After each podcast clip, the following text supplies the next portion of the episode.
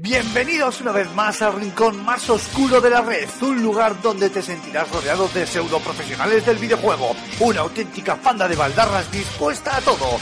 Agárrate los machos porque aquí y ahora comienza Level Up.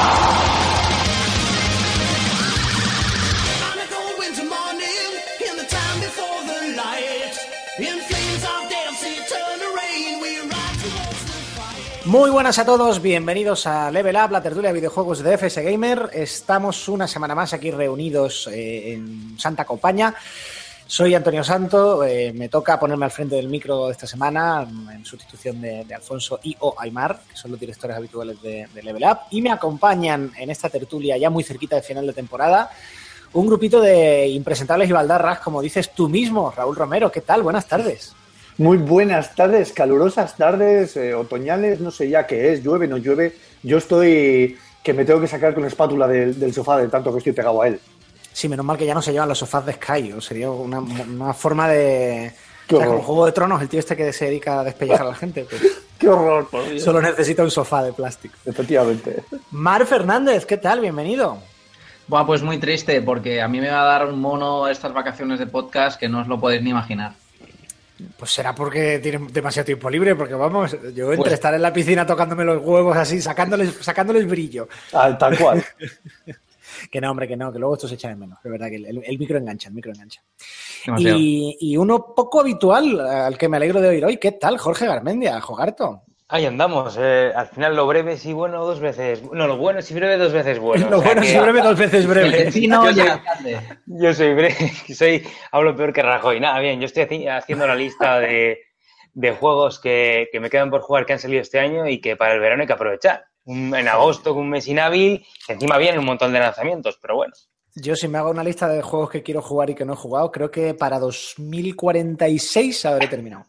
Madre mía. Más o Claro, no he terminado de hacer la lista. De, de- claro, de hacer la lista.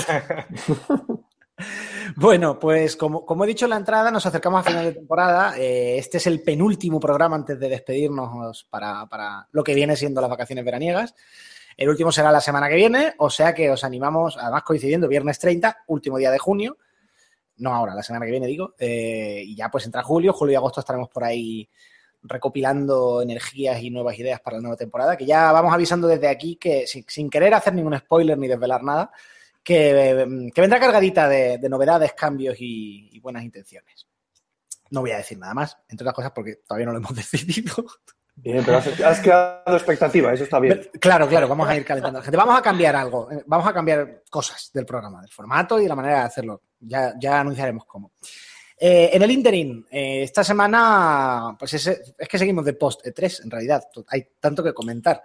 La semana pasada comentamos lo que vimos en el E3, o sea que para este primer tema de la tertulia, si os parece, eh, me gustaría que comentáramos lo que no vimos. Un tema por el que pasamos un poco por encima, pero que yo creo que es, que es importante. Había toda una serie de cosas que todos, empezando por mí, dábamos por descontado que iban a estar, de un modo u otro. Eh, y ha habido grandes ausentes. El otro día publiqué un artículo al respecto, saqué hasta 10 juegos, unos tenían más posibilidades de estar, otros menos, pero todos ellos habría sido esperable, no habría sorprendido a nadie que estuvieran y algunos yo francamente los daba por sentados. Con lo cual, si os parece, va- vamos a empezar con un titular rápido. Cada uno que me diga, eh, y si os repetís con otro anterior, pues sacad otro, ¿qué juego habría eh, esperado ver en el E3 y no ha estado? ¿Cuál ha sido su gran ausente? Un, dos, tres, responde otra vez. Ra- Raúl, empieza. tú. Pues venga, Raúl. Venga, yo, yo tengo que decir el de, del del Scroll 6. Es verdad que, que ya va tocando. Este, este va a ser uno de los grandes que, que hablemos hoy. Yo, yo creo que incluso en el siguiente 3 tampoco lo veremos. Eh, pues probablemente mientras Skyrim siga dando pasta, Efectivamente. mientras la vaca aguante de pie. Eh, Marc. Skyrim para móviles en el... eh, no, es broma, es broma, es broma. Skyrim, el juego de mesa. Skyrim, Skyrim para, para lavadoras, no. Eh, no, mi gran ausente yo creo que ha sido lo que una de las cosas que más daño le ha hecho a la conferencia de Sony ha sido el juego de Front Software. Sí. Nuevo. Que no Bloodborne 2, Otro, otro que está en mi. que es otro. Sí. En, en mi lista de los más claramente ausentes. Eh, Jorge. Pues yo tengo ahí un par de ellos, el que, pero sin duda el que más, más me ha impactado no ver, o bien The Last of Us 2 o Red Dead Redemption 2, una de dos. Y luego tengo otro que es el de Harry Potter, que es, eh, ay, Harry Potter, ostras. sí, es un rumor como que Avalanche Software está trabajando en algo que puede ser Harry Potter, tal, y ese lo tengo, pero bueno, como es algo más y menos sonado, pero vamos, importante es Last of Us 2, joder, y Red Dead Redemption 2. Sí, yo, la verdad es que eh, esos eran los de la lista que hice, los primeros que me surgieron al decir a ver qué juegos creo que deberían haber estado, era como Elder Scrolls 6, eh, Last of Us 2, eh, lo que sea que esté haciendo From Software y desde luego Last of Us 2. Yo creo que esos han sido los, los más espectaculares. ¿Qué ha podido pasar? Eh, Porque hay algunos que sí que, francamente, digo, caramba, eh, es- estaba convencido de que salían y Pues, Last of Us, bueno, es- este sí lo comentamos la semana pasada, que no quieran este, que quieran gestionar la expectación, que el juego vaya a tardar más de lo que pensamos y no quieran tampoco levantar la libre antes de tiempo. Pero de Elder Scrolls y From Software, ¿qué andan haciendo entonces? ya, es que yo creo que han tenido un poco de recelo a la hora de presentar siquiera nada, porque eh, la industria del videojuego ya sabemos cómo es y cómo somos los usuarios. Y en cuanto muestran algo y luego al final el producto no es o hay downgrades o algún rollo de estos, se nos, se los tiramos encima de la yugular y, y mordemos.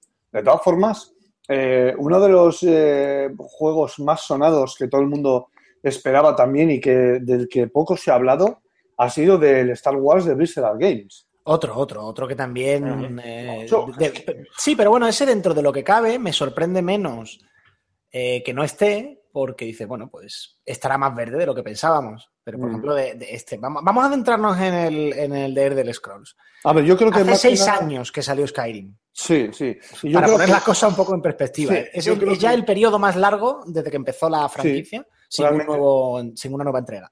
Realmente sí, pero yo lo que, lo que creo que están concentrados en, en los, los chicos que están, los de Bethesda, que están detrás de, de Elder Scrolls, es el tema de, de que están 100% eh, focalizados en el online, en el Elder Scrolls Online, que está teniendo un número de jugadores muy aceptable, muy aceptable y está creciendo, y encima con, cada- con la expansión que ha sacado hace, hace nada, que es la de Morrowind, eh, el juego ha, ha disparado las cotas de, de lo que es eh, afinado la jugabilidad, las clases, eh, las misiones secundarias sobre todo, y yo creo que están focalizados ahí, porque realmente no encuentro otra explicación, porque estoy convencido al 100% que tienen ya algo, pero ni siquiera un teaser, ¿eh? Nada. O Y sea, encima nada, de con, nada. con lo que están alargando Skyrim, que si para Switch, que si para tal, al final yo creo que les interesa darle la máxima vida posible entre el online y Skyrim, aguantar, aguantar hasta que tengan por lo menos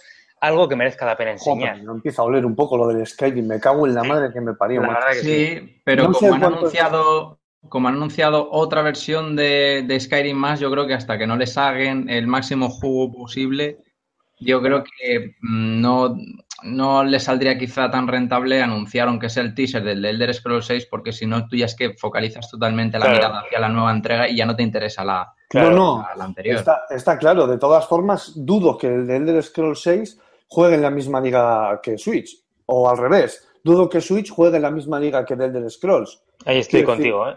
Claro, no creo que salga para, para Switch, entonces tampoco hubiera pasado nada con que hubieran sacado algo de Elder Scrolls 6, porque el de Elder Scrolls de Switch es el Skyrim. Quiero decir, no hubiera, eso que dices tú, no sé, no creo que hubiera eh, influido mucho. No sé. ¿Pero vosotros creéis que realmente no están ni siquiera en desarrollo? ¿Qué va? ¿Qué va? Yo no me lo creo ni de coña. Es que Pero eso ni no de cree nadie. Pero vamos, vamos, vamos, vamos. Yo creo que tienen bocetos, que tienen storyboards, sí, sí. que vamos, que ya tienen el logo preparado y vamos, que hasta saben dónde ve, o sea, que simplemente se tienen que echar a, a- a desarrollarlo más en profundidad, nada más. Es lo que yo pienso. Ellos luego dijeron que, que iban a tardar en enseñarlo. Pues sí, sí, además que Bethesda... Y el día que lo enseñen va a ser, sale a la venta en 15 días. Sí, claro, que Bethesda hace esto. O sea, y ojo, que es lo más loable del mundo, ¿eh? Si No, no, tienes- eso guay, por ahí guay. Claro, no tienes nada que enseñar, tío, calla la boca, tío, porque más vale que tu silencio sea mejor que tus palabras. Entonces, mejor cállate, todo el mundo sabe lo que tú dices que no, que no es cierto, pero todo el mundo lo sabe. Y, cuando tengas algo que enseñar, tío, pues ya lo enseñarás. Seguro que de aquí a letras que viene empiezan a filtrarse imágenes, algún concept art, alguna historia de estas y en el E3 pues muestren un teaser o un tráiler ya con enjundia y entonces ya pues bueno, ya se verá. Otro, otro que también ha sido, lo ha mencionado Mark, un gran ausente para sorpresa de todos ha sido el estudio From Software, que desde hace muchos años van a lanzamiento por año o a varios lanzamientos por año. Y cuando no es un juego, un juego completo, es una expansión grande. Y este año, pues ha habido una expansión de Dark Souls 2, de 3, perdón. Ya no sé ni en qué, ni en qué año vivo. Todos dábamos por sentado o bien Bloodborne 2 o bien el- una franquicia nueva, que bueno, tenían la idea esta de los aztecas, que a mí me parece francamente muy chula. Sí. Igual se ha cansado un poco Miyazaki, a lo mejor. Joder, es que yo Como creo de que, que no vive para otra cosa. yo- Yo- es que es eso. Que pasa que todos los juegos de From Software son iguales, tío, solo cambian las texturas. Pues Puede tenía- ser que- porque- un Bloodborne, Bloodborne 2, ¿eh? No, pero ya, pero de Bloodborne 2 quizás eh, no sería del equipo de ya de, ya de Miyazaki. Miyazaki que que 2. se- ¿Eh? Igual que Dark Souls 2 no era de Miyazaki. Claro, Eso por eso a lo mejor Miyazaki eh, sí que es verdad que se quería tomar un se quería tomar un descanso porque está de Souls hasta las narices o de, o de variantes de Souls, pero sí que el equipo de mm, el otro equipo mm, de, de Front Software, aunque no cuente con la supervisión de, de Miyazaki, porque básicamente ya es una escuela, eh, sí que podría haber estado trabajando otro título. es- Vamos, que por eso a mí me extraña de que Do- no dos cosas aquí. Primero, eh, tú- creo que eh, Raúl has eh, abierto un melón que creo que es interesante dirigir, aunque sea rápidamente. Dices, "Joder, es que todos los juegos de From Software son iguales. Ya, pero eso es como decir, no, es que todos los juegos de Firaxis, todos los civilizaciones son iguales. ya, pero es que es a lo que se dedican. Claro, todos los Mario son iguales. Efectivamente, es que es, es lo que hace ese estudio y ya está. Es un estudio hiperespecializado. En, Mire, yo hago este tipo de juego. Y le cambio la ambientación, y le cambio mecánicas, y le cambio cosas. Vale. Pero este es el tipo de juego que yo hago. Yo, yo eso no le veo ningún problema. Me parece que es un estudio súper honesto.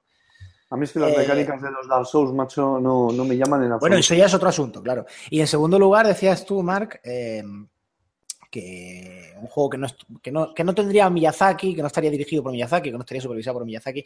Yo creo que todos tendemos, yo el primero, eh, a mm, sobreestimar un poco la importancia del director del proyecto en un, en Claro. un videojuego. Por eso. O sea, la filosofía de trabajo se la saben de memoria. Eh, por mucho que no, in- incluso su influencia directa, por mucho que no esté metido en el desarrollo concreto, joder, está por allí.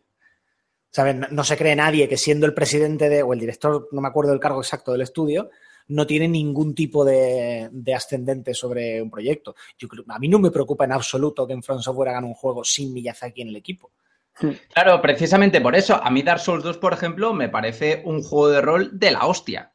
Eh, que si te di- si no, si no te dicen que, mm, que Miyazaki no ha estado en el proyecto eh, directamente, simplemente supervisando, tú no te lo crees, porque sabes, además que creo que es lógico decir esto, pero importante rem- remarcarlo, que un, ju- un juego no lo hace, o en este caso, el juego, no lo, el juego no lo hace solo una única persona, o sea, es un equipo entero que sabe ya cómo, que está acostumbrado a trabajar, que ya son muchos años con una saga y que si les dejan rienda suelta sin un director eh, creativo concreto, pues podrían, pueden sacar un juego, un juego a la altura. Vamos, los han sido todos estos. Yo creo que Miyazaki dice se toma dos años de vacaciones y Y, es más, se quita de en medio y no lo dice y no nos damos cuenta. claro, claro. Teniendo en cuenta que tampoco es un tío de dar muchas entrevistas. Entonces, eh, en vuestra opinión, el juego que tenía que haber sido, que es un Bloodborne 2 o una nueva IP. Yo creo que lo están, están, tienen el Bloodborne 2 en la cocina. Yo creo que estoy totalmente seguro. A ver, y que puedan, estar, que puedan estar pensando en una nueva franquicia. Que al final será del estilo, eso seguro. Lo de los aztecas puede estar muy bien, muy bien. Pero creo que, que, que van a hacer o bien dos proyectos por separado o priorizan el Bloodborne 2 seguro.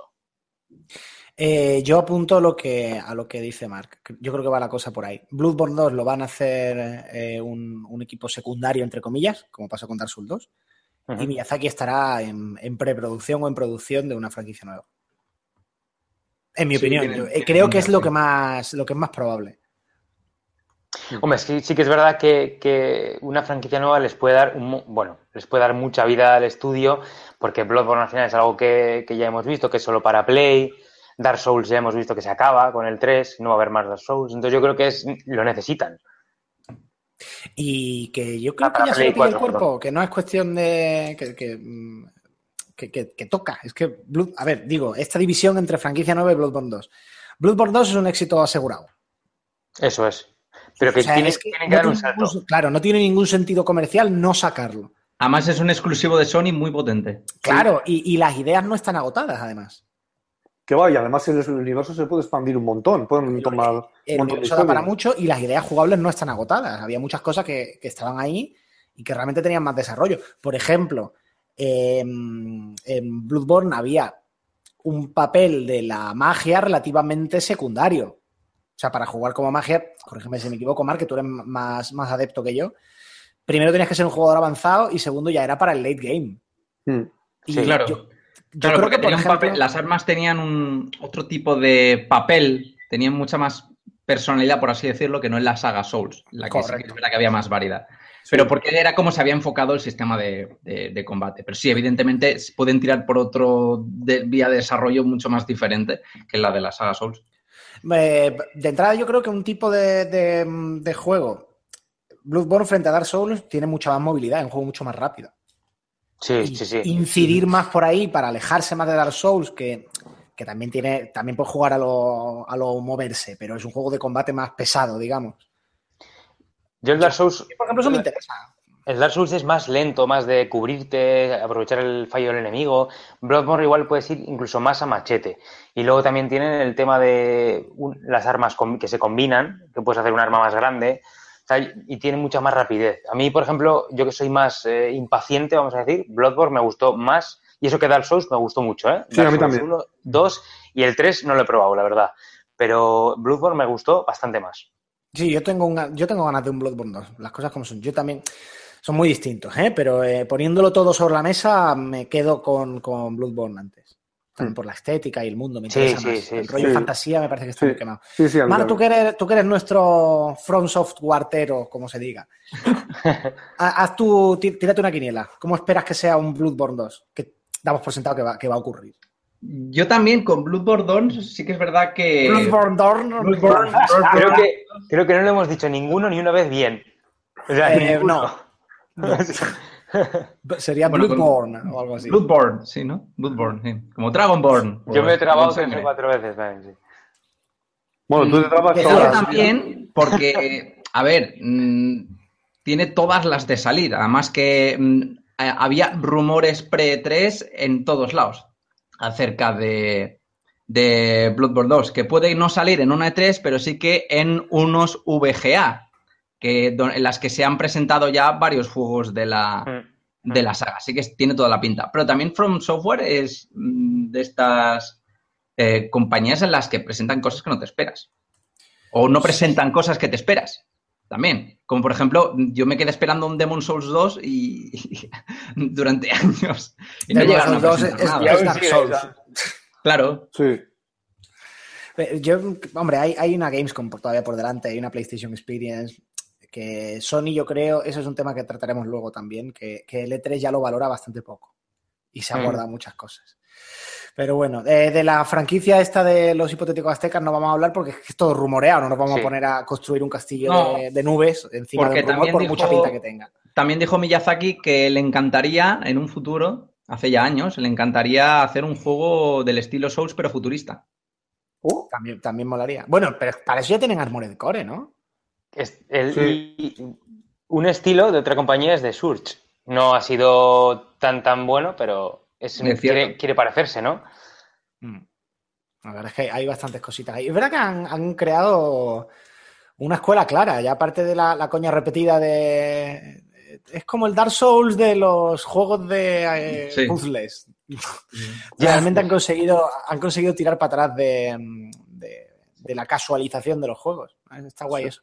Pero bueno, vamos a, vamos a pasar adelante de- del juego. Siguiente, que yo creo que todos dábamos por, por sentado, me salto de Last of Us. sí, claro. digo, porque ya, ya lo comenté. The Last of Us y el Star Wars de Visceral ya lo comentamos la, eh, la semana pasada. Quiero decir, el, el por, qué, el por qué nos sorprendió que, que no estuvieran. Pero hay, hay unos cuantos más. Eh, No se ha hablado de Shenmue 3 ni de Final Fantasy 7. Ya, es que a mí lo de Final Fantasy VII, por ejemplo, me huele a tufo de siguiente generación como la Claro, es que se anunciaron hace dos años, ¿eh? Pero es Square Enix. Square Enix, tío. eh, si Nintendo va a su puto pedo, Square Enix más todavía.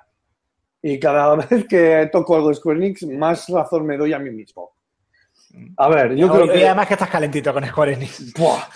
Yo creo que se está. Están retrasándolo tanto, tanto que o bien sale ya em, el- bajo los últimos eh, estertores de la generación, o es un juego intergeneracional. Yo creo que esa va a ser mi, mi quiniela con el remake de Final Fantasy VII. O vete a saber, igual lo Es sacan que por además decían que lo iban a sacar. No, no, pero eso ya se dijo, ¿no? O, o se Sí. desmintió, que lo iban a sacar por episodio. Sí, pero iban a- no por episodio, sino iban a hacer de un juego, iban a hacer como dos juegos, dos o tres, quiero decir, no por episodios, pero que iban a, cada parte iba a ser un juego entero y largo. Es que, eh, ¿sabes qué pasa? No lo dejaron claro. Pero si recordáis, Final Fantasy VII es un juego que iba por discos. Sí, por cuatro discos. Entonces, no sé cuatro. Claro, no sé si la intencionalidad de, Ya, de bueno, los pero eso. creadores. Y el, y el Monkey Island en Amiga 500 lo tenía yo en siete discos. Ya, ya, el Prince of Persia eran Claro. 15. Eh, Pero es que, es que el director de. no, tío, yo eso no lo veo, no. el director creativo de Final Fantasy VII Remake es el mismo que el de Kingdom Hearts 3. Buah, Y, ya, y, ya- y- y los que los que lo siguen ya saben que es un tío pues que tarda 80.000 años en hacer en sacar un juego, así que si lo ponen al mando de dos mm, de dos títulos en vez de uno, pues el retraso pues el retraso está asegurado, aunque suene mal. Así que- y un poquito también- de perdón por el retraso ahí, ¿no? También digo que es peligroso. También digo que es peligroso porque puede pasar algo como le ha pasado a Final Fantasy XV, que es que, le, que Square Enix le diga esto tiene que salir ya, le quiten el juego de las manos y lo, se lo den a Hajime Tabata, Hombre. te haga un Frankenstein y salga. Pero hay una diferencia que es que Final Fantasy XV, ¿cuánto tiempo llevaba? ¿10 años? Claro, pero era, pero, pero este, claro, pero estaba bajo el mismo equipo que el de Kingdom Hearts, por eso. Y A mí- Kingdom Hearts se supone que es el próximo juego grande de salir de Square Enix, que evidentemente está mucho más avanzado, porque lleva más tiempo de desarrollo y porque es un juego que nos han presentado en el. que ha salido. Ha salido un tráiler in-game en el, en, el, en el 3 y parece que ya que tiene bastante probabilidad de salir año que viene, por así decirlo. Es más, hay un tráiler el próximo día 15 de julio en el que puede ser que haya fecha. Así que yo sí que es verdad que veo normal que, que esté un poquito apartado el Final Fantasy eh, VII Remake, conociendo el contexto. Y otro gran ausente de la feria, este sí que yo creo que también lo dábamos todos un poco por, por evidente y no, no ha estado. Eh, Kojima y sus Death Stranding. Joder, otro. Oh, me- ¿Yo qué Sí. pasa con los desarrolladores japoneses, tío? O sea, que yo creo que Kojima, entre croqueta y croqueta, no le ha dado tiempo a Es avanzar. que la- es el acojonante, desarrollo. tío. Y ¿sabes lo mejor? Lo mejor es que hay declaraciones de gente que dice que lo ha jugado y que es algo que nunca había visto antes. Bueno, ¿sabes? bueno, vamos a coger. Esos, esos son maniobras de marketing. Vamos a cogernos la- las manifestaciones de la gente con pincitas. Pero, tío, es que yo no entiendo, o sea, de verdad, tanto cuesta, tío, hacer un videojuego. Quiero decir, es tanto lo- son tantos los recursos humanos necesarios, tío, para, para hacer un desarrollo de un juego. Cuando hay desarrolladoras que en un corto periodo de tiempo eh, han hecho juegos, joder, muy buenos, y muy Bueno, potables. Yo ahí no estoy contigo. Sí se tarda mucho y es un equipo nuevo construido desde cero. Que, construir los flujos de trabajo y tal lleva su tiempo. No, no digo que el juego tuviera que estar ya terminado. Me parece normal que un primer juego de un estudio que se acaba de fundar tarde, en vez de dos años, tres o cuatro. Pero Joder, me, ha parecido raro que no esté enseñando nada en el 3, que es lo que, se lo que sacó el año pasado. Era un tráiler que me ha puesto todas mis propiedades, ya que en aquel momento no había absolutamente nada hecho del juego. Hombre, claro, por descontado. El tío O sea, tenía media docena de ideas en una libreta y grabó un tráiler con, con- con imágenes de su baja mental con sus colegas. Pero hasta Claro. sí que debería haber algo. Death Stranding es eh, el resultado de una noche de fumar peyote, tío, de, de este Peyote- hombre. También te digo que el pillote se come. No importa, No pero este lo fuma. fuma, este lo fuma, este lo fuma. ¿Sabes qué pasa? ¿Sabes qué pasa? Que creo yo que como eh, Kojima eh, es muy showman, el enseñar el tráiler de Death Stranding era el momento perfecto en el que cuando sucedió la polémica con Konami y con el Guillermo del Toro y demás, así que yo creo que enseñarlo era como más o haciendo honor a su ego que no, que no otra cosa. Sí, aquí está mi picha, tío, es la más grande y vais a flipar cuando la veáis entera. Y fíjate Pues- lo que se lió en las redes con el, lo del FAC Kojima, el FAC Sí. Konami, perdón, ¿no? De, Mm. de Guillermo del Toro. Pff, Yo es que alucino, tío. A Es mí, que me, esto parece- así que- a mí me la ha colado, ¿eh? Porque yo la verdad que le tengo unas ganas increíbles. Hombre, todos, es que todos. Pero- Yo también tengo unas ganas. Y realmente creo que, eh, aparte de que no lo tiene tan desarrollado como lo que ha dicho Antonio, que está eh, muy verde, yo creo que Kojima también se está haciendo desear, quiere, quiere dejarnos el tiempo necesario para que nos hagamos las ilusiones que, que- que- y luego, y obviamente también meter su nombre tantas veces en el juego es tarda mucho tiempo. Mira Metal Gear, lo metió 100 veces. Kojima, Kojima, Kojima. O sea, no, no, pero fuera bromas. El tema es que yo creo que lo tiene muy verde y aparte que se quiere hacer derrogar todo lo que pueda y más. Al final, solo hay que ver sus redes sociales. Es muy, muy estrella. O se cree muy, muy estrella. Yo me voy a poner un poquito cínico. Eh, ¿Sabéis lo que mm, se me acaba de ocurrir, pero puede que tenga algo que ver con esto? Este señor, de entrada, después del follón de, de Konami, lo normal es que se pillaron unas vacaciones guapas. Como demuestra también sus fotos de comida. Bien.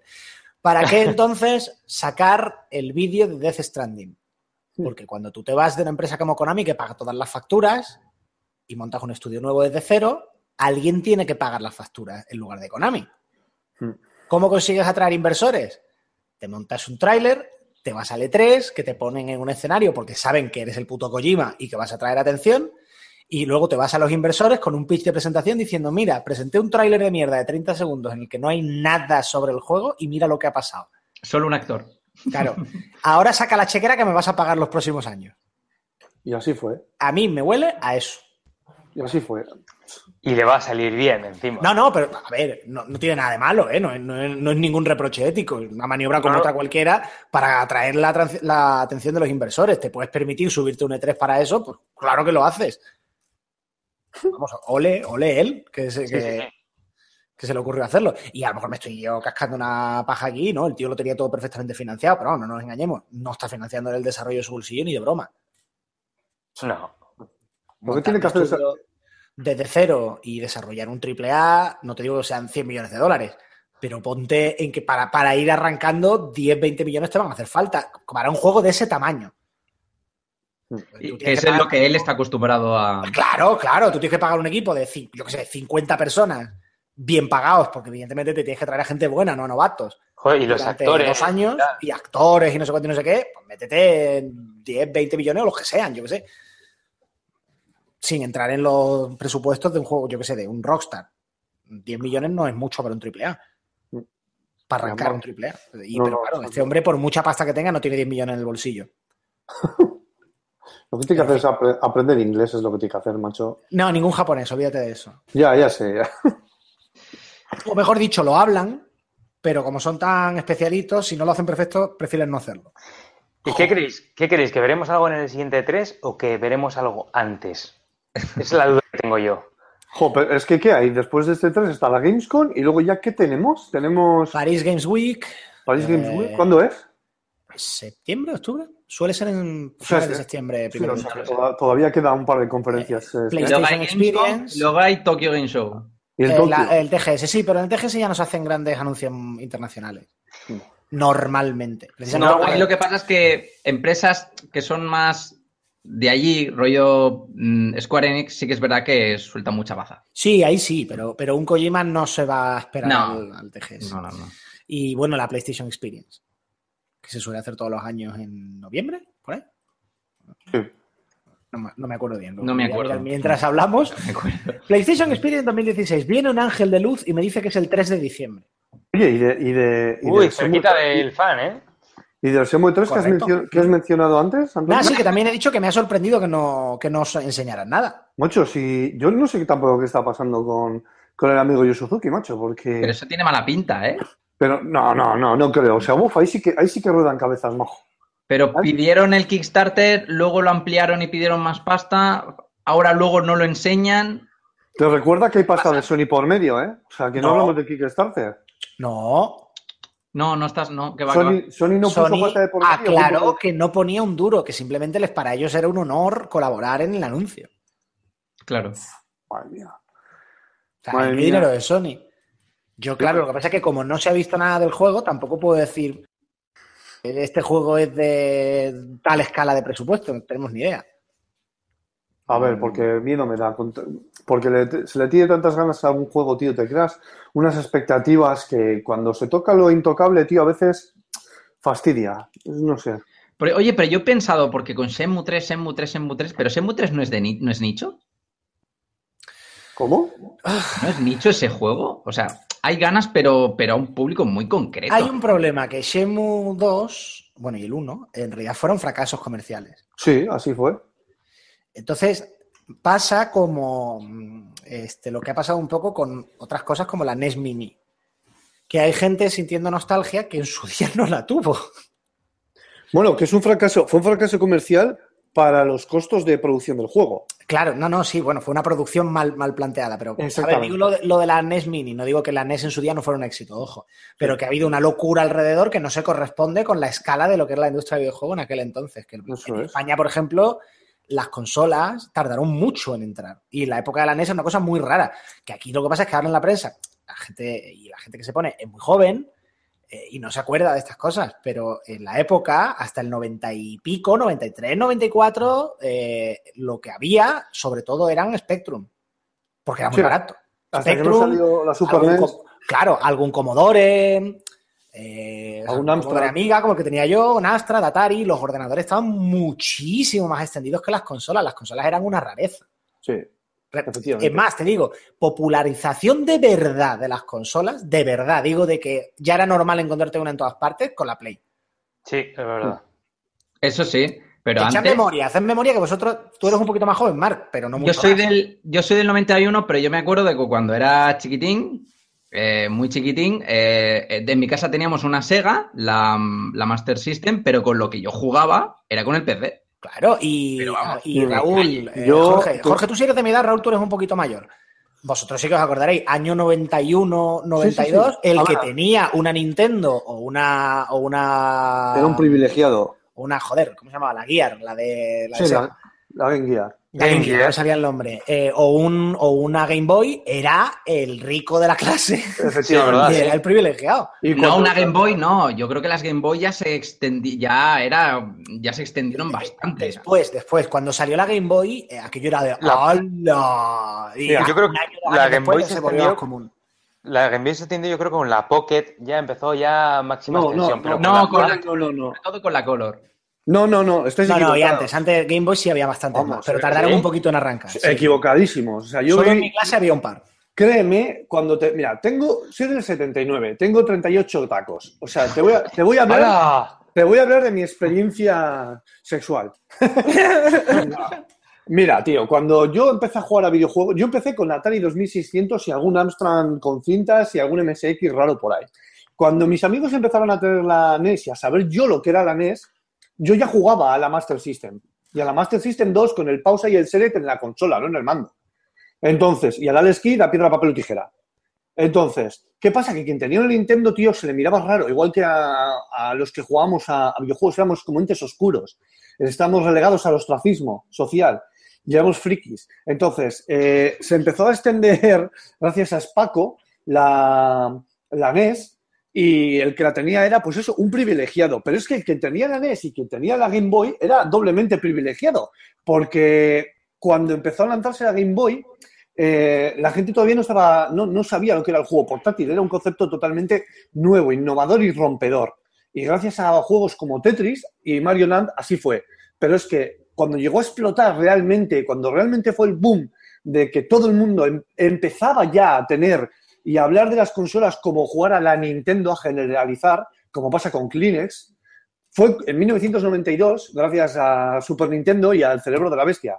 Sí, sí. Em, em, hay que también contar, poner todo un poco en contexto. Claro, es que esto se olvida muy fácil. Los 80 España estaba en una crisis económica muy fuerte, Sí, claro, claro. que claro, no claro. empezó a levantar hasta Y que mediados de los lo- 90. ¿Sabes lo que costaba una consola de aquella? Correcto, se iba a decir, un Spectrum, los juegos costaban 500 pesetas. Joder, y De las- hecho, la gran época de la industria del videojuego española tan cacareada fue porque un día llega un señor, eh, Paco, ¿cómo se llamaba? Paco, no me acuerdo qué, Pa- Paco Sáez, me parece, o Paco no sé qué, de, Paco.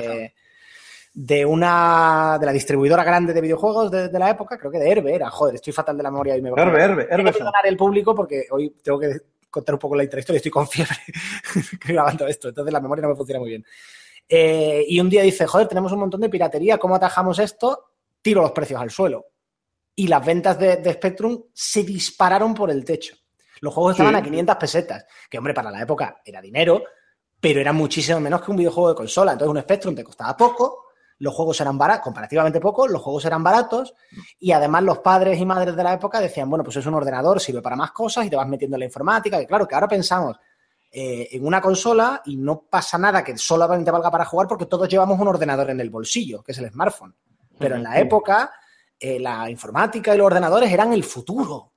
Era la, la leche en vinagre y tú tenías que aprender informática para cuando fueras mayor tener un trabajo. En ese contexto, en España, lo que se vendían eran ordenadores, las consolas eran una marcianada. Sí, sí, además que los juegos costaban 10.000 pesetas de aquellas y todavía cuestan 10.000 pesetas. Sí, sí, bueno, es verdad que, bueno, el, tema de precio de juego sí que es tema para, para otro día. Pero bueno, vamos, eh, hemos, sin querer, hemos introducido el tema, además totalmente sin querer, el tema de- del segundo bloque de la tertulia. Pero antes vamos a cerrar el E3 también con, eh, con- con un titular, un pensamiento muy rápido. Eh, hemos hablado muchísimas veces de que el formato del E3 de toda la vida, de cuatro días, donde se ponen los juegos, va la prensa, se hacen grandes anuncios durante esos cuatro días, estaba obsoleto y tenía que desaparecer.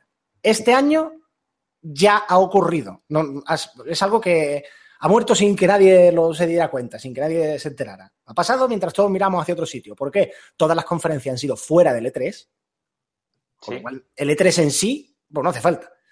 Y eh, la feria mm, ha abierto las puertas al público, con lo cual los periodistas, en muchos casos, por lo que me han comentado, se han encontrado con que había tal- tales colas que no han podido probar los juegos. Y Bueno, los ya van a probar durante el verano. Ya había colas, ¿eh? te digo, vamos, yo solo he estado un año, pero ya había colas. Y era un año flojito que fue poca gente. Así que Se van a ahora, encontrar ¿no? con que, claro, la peña se ha gastado un dinero en, en ir al E3, eh, en, en estar allí, en hotel, comida, avión, etcétera, etcétera, y van a acabar probando muchos juegos a la vez que yo, que me he quedado en Madrid. Mm, el año que viene se lo van a pensar antes de volver a ir. Con lo cual, el, el formato de toda la vida del E3 ya ha desaparecido. Ahora se está reconvirtiendo en otra cosa. Una opinión rápida, por favor, 140 caracteres. A ver, yo, yo creo que más que morir, lo que está haciendo es evolucionar o involucionar, según se mire. Eh, creo que está, pues eso, dando un paso y adaptándose a, los, eh, a las nuevas eh, tecnologías, a las nuevas formas de contar y de transmitir. Y las compañías lo saben. Además, no está el mercado ni la economía bollante como para hacer y montar los shows que se montaban antes. Y creo que es lógico y normal. Bien, Marc. Sí, yo creo que también que tiene pinta de que va a ir rollo al estilo de la Comic Con, como hemos comentado aquí más de una vez. Y que las conferencias llegan a un momento que sí que es verdad que habrá presentaciones y trailers y demás y que tendrá cierta importancia mediática, pero el tema de show y del humo yo creo que se va a ir calmando un poco y debería, y, de- y debería, porque saben que las compañías que es una arma de doble filo. Sí, es fácil que se te, que se te diluya un anuncio entre todo el jaleo de esos días. Jorge, cierras tú. Yo estoy prácticamente con vosotros. Eh, el E3, yo noto desde hace unos años aquí que está perdiendo muchísima importancia también entre nosotros. Eh, ya llegamos sabiendo la mitad de las cosas que se van a ver.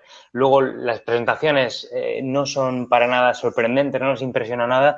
Y, las compañías lo saben. Aparte, Nintendo va a su rollo, EA también.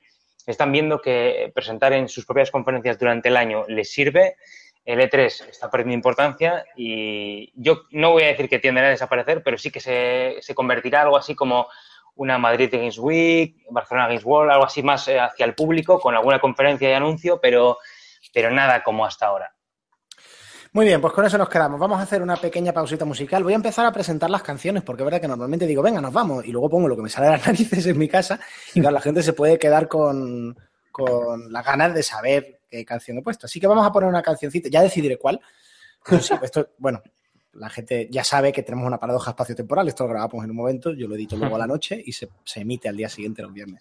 Vamos a poner una canción de un grupo de mm, Gypsy Punk, eh, de, afincados en Nueva York, que son gente de todas partes del mundo, que se llama Gogol Bordello, que a mí me encanta, que me, me, me mola un montón. Nos quedamos haciendo un poco el punky, haciendo y pogueando, y volvemos en tres minutitos. Hasta ahora.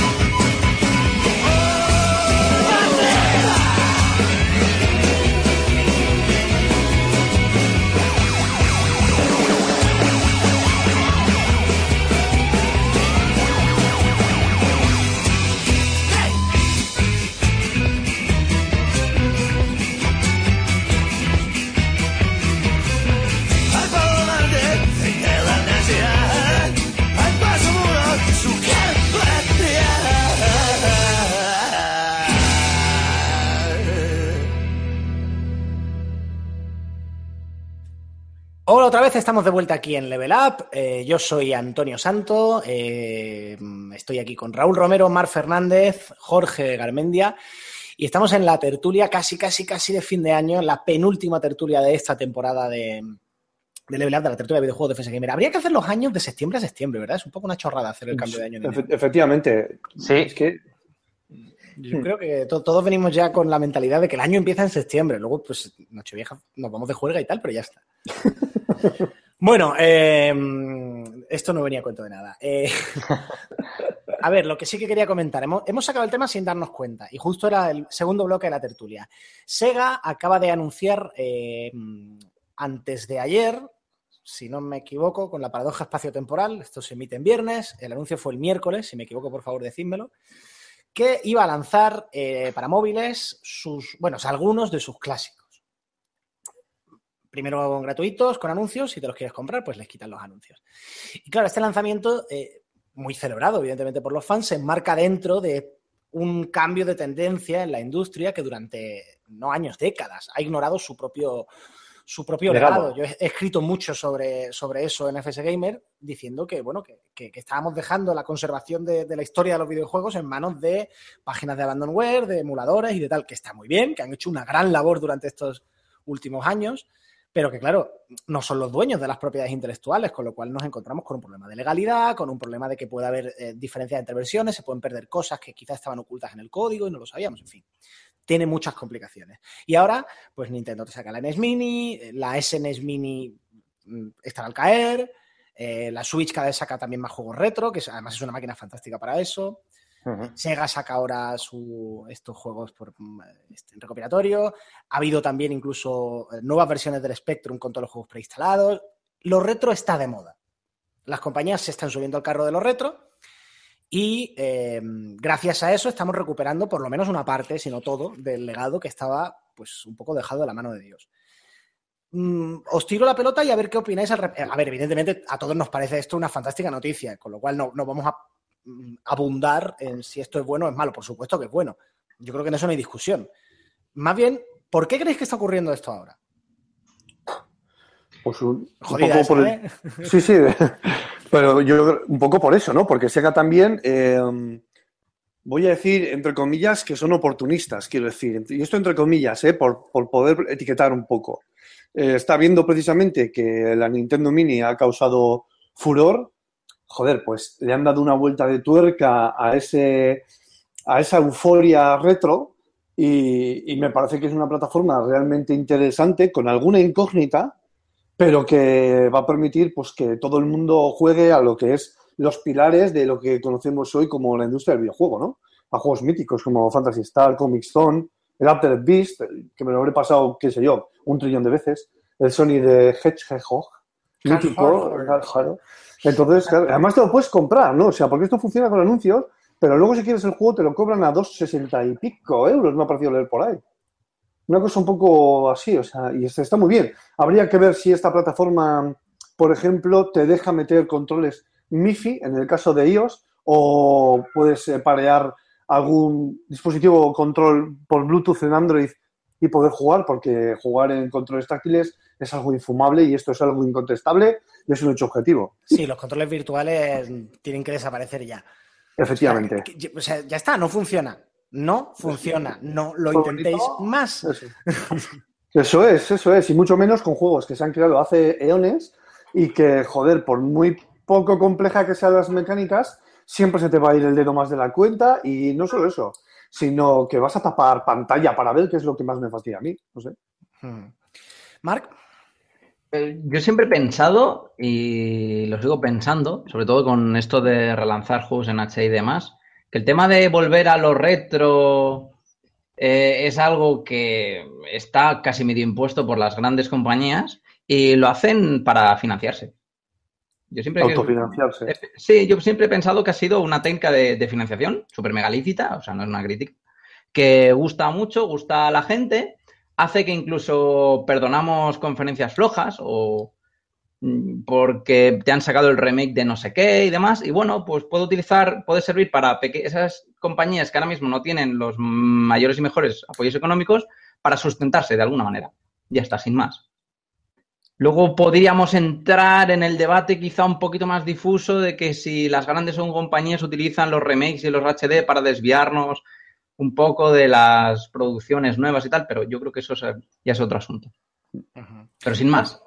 Jorge. Yo creo que es un poco una mezcla lo que dice Mark y lo que dice Raúl. Al final están jugando con nuestra nostalgia para vender, que al final es lo que, al final son compañías, ¿eh? no, no, no en mal sentido, al final son compañías y empresas y lo que tienen que buscar es vender. Por mucho que creamos que piensan en nosotros y en los videojuegos, su interés es el dinero, al final es, es lo que hay. Pero yo creo que buscan eso, nuestra nostalgia, vendernos un juego al que por edad ya nos acordamos, eh, siempre el tiempo pasado fue mejor nos acordamos muy bien de ello y que nos saquen ahora, por ejemplo, pues como han hecho muy bien con el Wonder Boy, que es un juego que, que está rehecho, pues hace que te acuerdes de esa época, lo quieras comprar casi eh, se te haga imprescindible, la, la Mini NES lo mismo. De hecho, eh, eh, es totalmente lo que dice Mark, marketing. Porque fíjate con la, con la NES, ¿por qué no han hecho más consolas? Porque saben que así crean unas, unas, un hype, unas expectativas, una nostalgia en una cajita que es súper importante, sobre todo de cara a sacar la Super NES o lo que sea. Sea, saben muy bien lo que están haciendo. Y nosotros, a ver, yo por mi parte encantado. Yo creo que apuntáis en la dirección correcta de que, evidentemente, como dice Jorge, esto las compañías lo hacen por el dinero. Claro que no tienen absolutamente ningún interés en, en- Bueno, ningún interés, me refiero. Claro que no tienen como prioridad preservar el legado ni nada. Eso, eso es un efecto secundario deseable y positivo. ya Ujú. está. Pero claro, dicho eso, estamos ante un ejemplo de, de un caso en el que el público ha tirado del. O sea, el mercado, por así decir, ha tirado de los productores en la buena dirección. Un-. Casi de los pocos. Muchas veces hablamos de que las tendencias comerciales, las compañías van a lo fácil. En este caso han visto una oportunidad de negocio que es positiva para todos. Las compañías ganan dinero, eh, los juegos se actualizan a plataformas actuales y no se pierden, y nosotros podemos volver a disfrutar de cosas que pues estaba, que dependías de máquinas antiguas, dependías de circunstancias un poco más, más complicadas. Es una de las raras ocasiones en las que se alinea todo para algo bueno.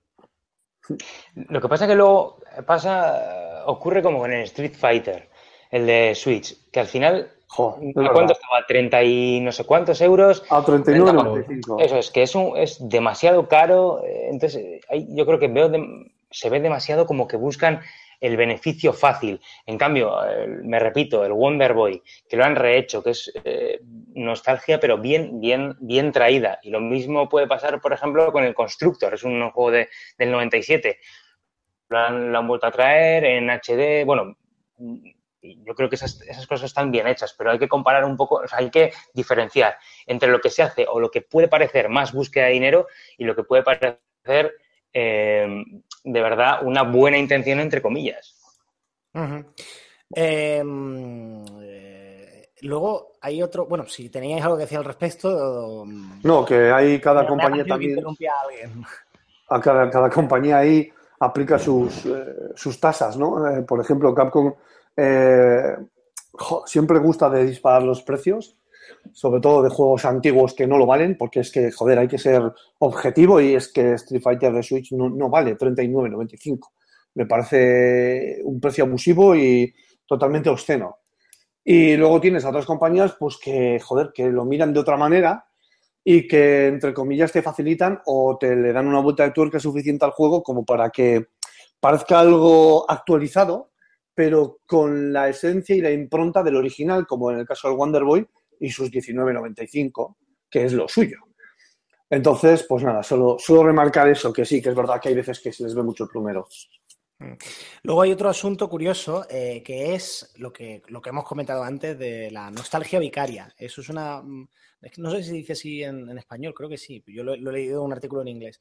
La, la idea de sentir nostalgia por algo que a ti no te ha ocurrido, por algo que no te corresponde, sea por tu circunstancia vital o por tu época temporal. Como la gente que tiene nostalgia de la música de los 50, yo que sé, que la tenga mi suegro, que es un señor de cierta edad ya, pues bueno, normal o mi padre o quien sea. Pero que la tenga yo, pues es una nostalgia vicaria, porque a mí no me corresponde tener una nostalgia por eso, yo no lo he vivido.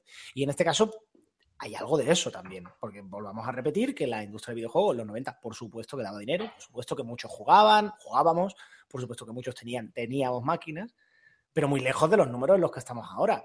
Es decir, Sonic sale para móviles y no sé si vendrá más o menos que el original, pero la audiencia potencial que tiene es inmensamente mayor.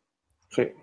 Efectivamente. Sí, eh, se juega también un poco, yo creo, con eso de la despersonalización, ¿no? De que te creas, ¿no? Jugar con esa identidad de gamer que se crea el usuario y si no has jugado a X título, rollo, yo qué sé, una aventura gráfica de estas de mm, antaño, pues ya no eres un, un- un true gamer y ese tipo de, de historias. Te sirve para jugar a pues, cosas pues, que no, no, no has podido no has podido disfrutar, de las que todo el mundo habla, de las que gente, pues que tiene más edad que tú, no para de hablar y te dice, no, si no has jugado a esto es que no sabes de videojuegos. ah". Hombre, esto viene a ser un poco, haciendo el mismo símil que ha hecho Antonio con la música, más que tener esa, esa nostalgia, eh, saber apreciar, ¿no? Que es bien diferente. O sea, que tú puedas escuchar una canción antigua, por ejemplo, que no habías escuchado, y a pesar de que eh, la música ha ido evolucionando, pues saber degustar los sonidos y cómo se hacían las cosas antes, pues eso, una cosa no quita la otra. Yo creo que los videojuegos pasa exactamente lo mismo. Tú puede que cojas un juego como, no sé, como el Altered Beast, por ejemplo, y digas, joder, qué mierda, qué, qué no sé, qué, qué mecánicas, qué poquito hay que hacer. Ya, pero es que esta es la base de, de lo que tú has estado jugando, ¿no? El saber apreciar eso también es importante, más que lo que es la nostalgia en sí. Sí, pero eso lo aprecias, lo aprecias tú, lo aprecia la gente que, que le gusta este mundo, pero es- yo ahí estoy con Mark. Los Al que juegan final- a Pokémon y a Digimon no aprecian esto. Eh, que ese soy yo. Que no, joder, que es coño. No, pero, pero al final yo estoy con Mark. Hay mucho, mucha sensación de ser gamer, pero que por cierto odio esa palabra porque, bueno, y hay como Eh, por- tienes que ser. Si no has jugado a este juego, eh, eres mal jugador, ya Sí. no eres gamer. Yo realmente no sé hasta qué punto este, estos juegos o, eh, que nos vuelven a traer eh, son jugados por los nuevos gamers. O sea, no sé si el público potencial de, que lo va a comprar somos nosotros, gente de una cierta edad, o, o son los nuevos jugadores. Es que no lo sé, eh, yo tengo, tengo esa duda, no sé si me la podéis resolver. O sea, ¿para, pues. ¿a quién va dirigido? A nos, vamos a decir, a nosotros, entre comillas, a la gente un poco más mayor o a los chavales de 16 años. Porque yo no me imagino a mi primo de 16 años jugando a la, a la NES Mini. De verdad, ¿eh? De verdad. Yo imagino que depende de cómo estén enfocados los. Pues fíjate lo que te digo. Yo aquí eh, no comparto en parte el, el cinismo, con todo el respeto. ¿Por qué, por qué lo digo? Eh, eh, evidentemente sí que ha- habrá algo de, de postureo, como decís, dentro de que la cultura gamer, que yo también detesto la palabra porque me parece que es una cultura la que se autoenfoca, la que se pone a sí misma debajo de ese paraguas suele ser bastante tóxica, francamente. Sí. Y además falsa, quiero decir, lo que digo, cuando éramos cuatro gatos los que jugábamos esto hace muchos años, no existía esa idea de la cultura gamer. Eso, te gustan los videojuegos y punto. Igual que el que le gusta leer, no se autodefine como lector. Claro. Yo, a mí no me definen mis aficiones, mire usted. es que es un poco Pues, eso. eso O sea, es, me eso gustan 20.000 cosas, los videojuegos son una de ellas. Además, coincide que, me da, que es mi trabajo y que tal. Pero vamos. Pero bueno, eso es otro tema aparte. ¿Que puede haber algo de postureo? Sí, porque es muy común en la parte tóxica de esta afición el andar pidiendo y repartiendo carnés. Que a mí me parece una gilipollas como un piano, porque todos tenemos derecho a nuestra cuota de ignorancia. Pero creo que sí que hay una genuina curiosidad. eh, y dividida en varias, eh, en varias sub- subgrupos humanos, digamos. Por un lado están los que en su día vieron los juegos pero no tenían consola. Por ejemplo, un servidor. Sí, yo, yo, por ejemplo, alguno de los Que, juegos. que, sí. bueno, que yo a los juegos de NES o de Super Nintendo los conozco o me he acercado a ellos desde un punto de vista histórico, no los jugué en su día. Entonces, para mí es un producto in- muy interesante, eh, los de la NES Mini o los de Sega, por, por, eh, acercarme, a- ya digo, desde, desde una curiosidad casi histórica. En segundo lugar, por transmisión, digamos. Eh, a quien más le ha flipado de mi familia a NES Mini no es a mí ni a mi hermano, es a mi sobrino de seis años. Hmm. Que Sí, se ¿eh? mete unas viciadas que flipas. O sea, un, un juego realmente bueno eh, soporta el paso del tiempo. Y más los primeros juegos que eran mucho más sencillos. De hecho, cuanto más complejo es un juego, peor tiende a envejecer, porque se van depurando los, los- los procesos y las mecánicas. Mm, Mario, el primer Mario es un juego perfectamente moderno. Sí. ejemplo. De hecho, de hecho, lo único que han hecho Nintendo varias veces es cambiar las texturas, pero las, sigue siendo exactamente igual. Y sí que hay, creo yo, finalmente un grupo de gente que efectivamente le, le gustaban los juegos de la época y lo ve como una manera cómoda de tenerlos. ¿Por qué digo esto? Porque realmente el coleccionista, el auténtico aficionado de los retro, coleccionista tal, esto y lo otro, la NES para él es un juguete. Colecciona los cartuchos originales. La NES Mini, digo. Sí, Claro. claro. O sea, realmente el núcleo duro del coleccionismo, de la, de la escena retro, esto lo ve como puerta de entrada a- para, los, para los neófitos. Pero tú te vas a, a- yo qué sé, por decir un, un clásico de, de Twitter, retromaquinitas. no sé si sabéis quién es, es un tío que es un experto en retro y sabe la leche en verso de, de No, historia yo no-. No le conocía. Pues seguidlo, seguidlo. ¿Se llama? ¿Cómo has dicho? Retromaquinitas, ¿cómo suena? Me encanta el nombre. Es, eh, probablemente el tío que, de Twitter español, si no el que más sabe, uno de los tíos que más sabe de historia del videojuego. Eh, claro, para este señor, me imagino, no le he preguntado, que la NES Mini pues es un- una iniciativa aplaudible, pero él considerará que, él- que- que él prefiere jugar en la plataforma original, digo yo. Entonces creo que, que este tipo de productos nostálgicos apelan a otro, a otro sentimiento, a la curiosidad, al redescubrimiento, al en su día no pude, se lo quiero enseñar a mi hijo o a mi hermano o a Sí. quien sea. Y, Pero- y creo que son todos impulsos, creo que son todos impulsos positivos. Por eso digo que en, en mi opinión esto es algo que luego depende del cómo, claro, porque por ejemplo el Street Fighter de Switch efectivamente está mal, mal preciado. Pero quitando que el cómo se haga mal, el qué per se es puramente positivo, no se puede decir nada malo. Pero yo creo que al final es, es lo que tú dices, que igual eh, es, por ejemplo, has dicho, mi sobrino es el que más disfrute, tiene seis años. Pero al final, porque es, eh, vamos a decir, es más niño. Yo me imagino al grupo, no es el grupo grueso, pero uno de los grupos gruesos, que es la edad entre 16 y 21 años de jugadores de videojuegos que, van por otro estilo, que yo no les veo tanto jugando este tipo de, de videojuegos. También hay que tener en cuenta que según, si no me equivoco, según los datos, eh, la mayoría de jugadores son de una edad entre la media 35 años, por ahí. Entonces, al final, tampoco las compañías no son tontas, estarán buscando, coño, si, si el jugador medio tiene 35 años, pues eh, le pilla justo, justo, justo lo que tú has dicho. O bien los ha jugado, o los ha visto, o, le, o eran de su infancia, pero no pudo jugarlos y ahora es el momento. Entonces, y, y al final, este jugador medio de 35 años que ahora está teniendo hijos o tiene sobrinos o tal, es el que puede meter eh, este producto a, los, a las nuevas generaciones, pero no tanto la que está en medio, yo creo, que es a la que me refería. Sí, sí puede ser, sí, sí. Es verdad que ahí hay probablemente la franja de edad de, de cada, mm, de cada uno de estos productos es un poco diferente a la que en principio podría parecer. Pero bueno, ¿algo más que queráis añadir al respecto, chicos? Pues Ah, poco claro. más. Yo, le- yo le tengo muchas ganas a esta plataforma. ¿Cuándo, ¿cuándo es la fecha que se va esto a, a echar a andar? Si sabéis. Os estoy mirando, Eh, pero pues un no. segundito porque, espérate, eh, no sé si estaba en plan de lanzamiento inmediato, ¿eh? Me parece a mí. Sí, pues, a ver, sí, no creo que tarden mucho porque no, no se necesita mucho para lanzar eh, en una plataforma de distribución digital así, pero, pero vamos, que tiene que estar caer, ¿no? O sea, que han dicho que lo han anunciado inminentemente. No, estas las cosas que se anuncian y tardan eh, la semana que viene. Ah, Está bien, está Sí, bien. y que- estoy viendo que noche. no tiene, no tiene fecha, pero vamos, que ya. Sí, ya mismo. Está. Está bien que tengan, o sea, una forma de autofinanciarse que sean los anuncios, pues tampoco me parece mala. Y, y que poco a poco van a ir sumando, sumando juegos. Hay creo que cinco o seis títulos de inicio pero- y son de los más icónicos, pero que sí que es verdad que creo que falta alguno como el Golden Axe o algún otro, el Alter, eh, el Alien Storm, alguno de estos, pero vamos, que, vamos, Ostras, que poco a poco. esto, esto es totalmente off topic y totalmente personal, pero bueno, ahora que no nos oye nadie, pues os lo cuento. Me, me ha hecho mi hermano, que es, que es muy español y muy manitas, eh, un, un mando custom de tipo recreativa, con, su- con sus seis botones y con su, con su stick tipo telematch. ¿Os acordáis? Ah, sí, joder. Que lo, que lo que tiene el hecho es con una, mm, con una Raspberry, Funcional, claro.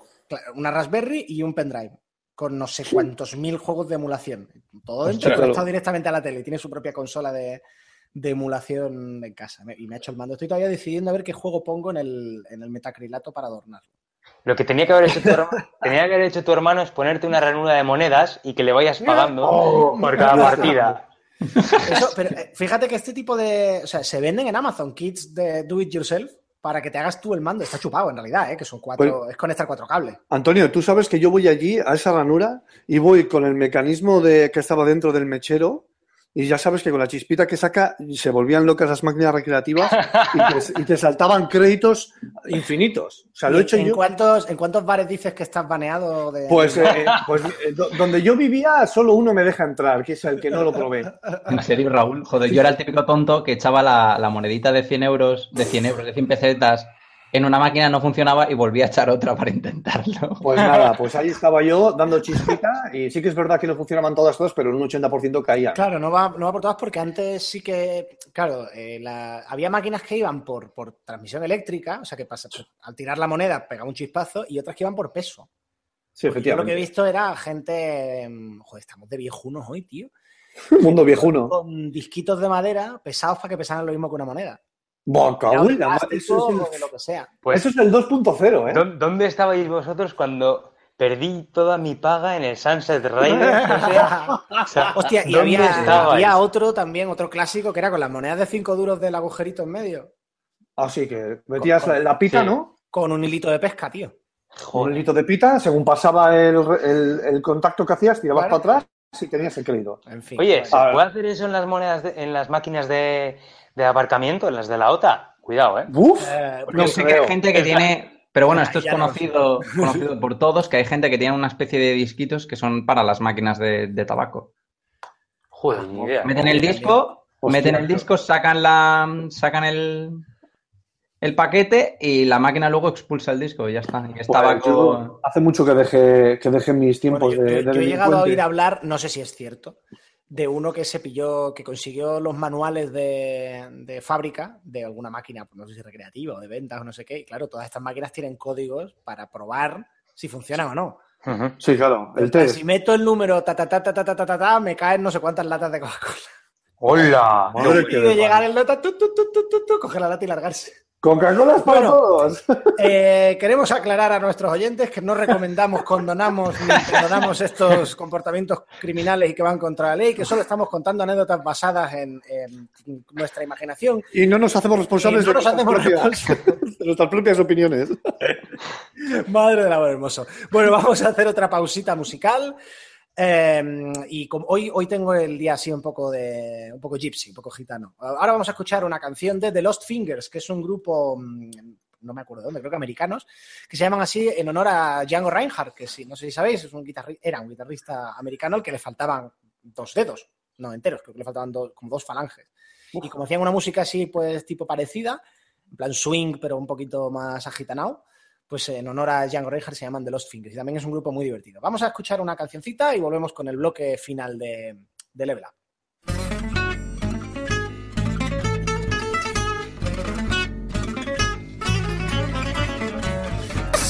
Like a beauty queen from movie scene.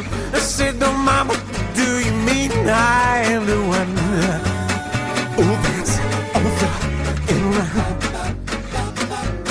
She "I am the one who that's over and around." She told me her name's Billie Jean. She got the scene. Then every head turns with eyes she dreams of being the one who bends over and around. Always told me, be careful what you do. Uh, Don't go around breaking young girls' hearts. And my always told me, be careful who you love. Be careful what you do, cause life comes true. Oh wow, Billie Jean is not my lover. She's just a girl who claims that I am the one. But the kid is not my son. She says I am the one, but kid is not my son.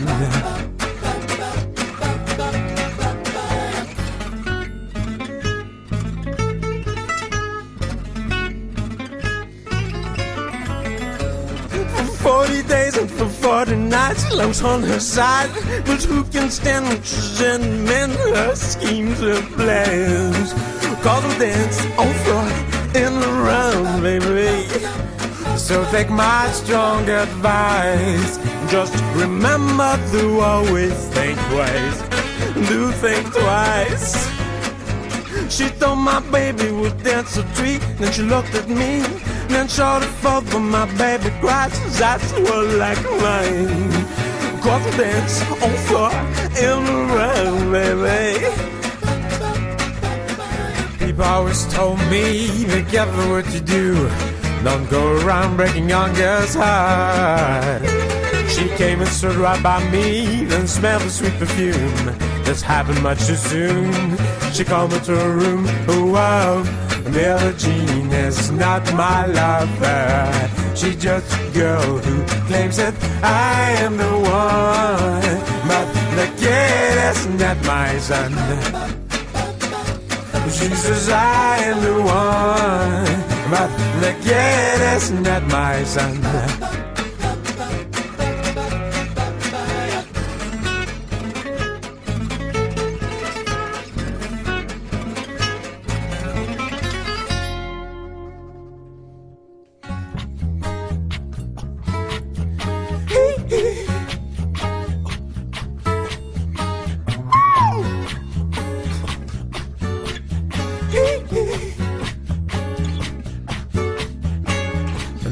People always told me, be careful what you do. Don't go around breaking young girls' heart. And mother always told me, be careful who you love. Be careful what you do. Cause a lot of comes true. Wow, Billie Jean is not my lover. She's just a girl who claims that I am the one. But the kid is not my son. Jesus, I am the one, but the kid not my son.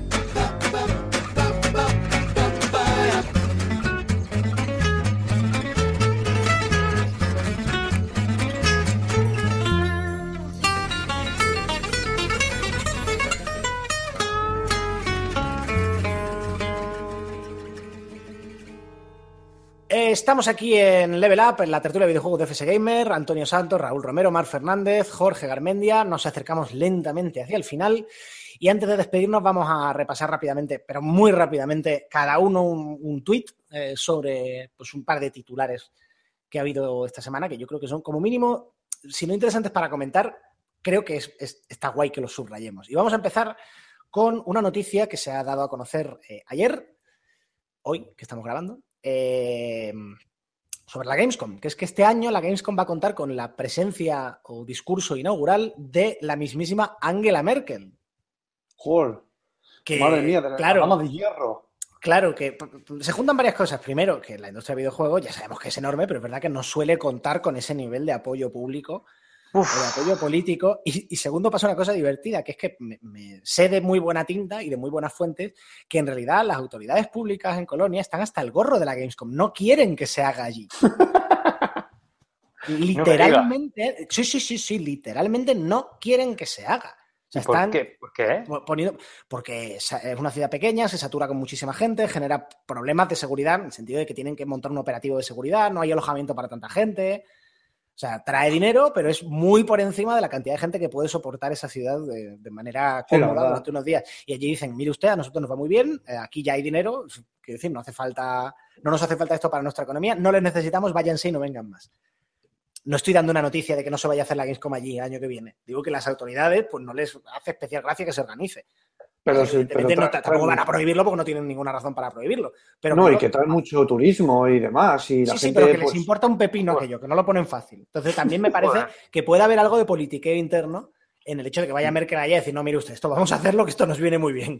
sí, Pero sí, bueno, efectivamente. ¿qué, qué opináis al respecto de que vaya la mismísima, la mismísima, mm, este, bueno, tú has dicho Cancillera.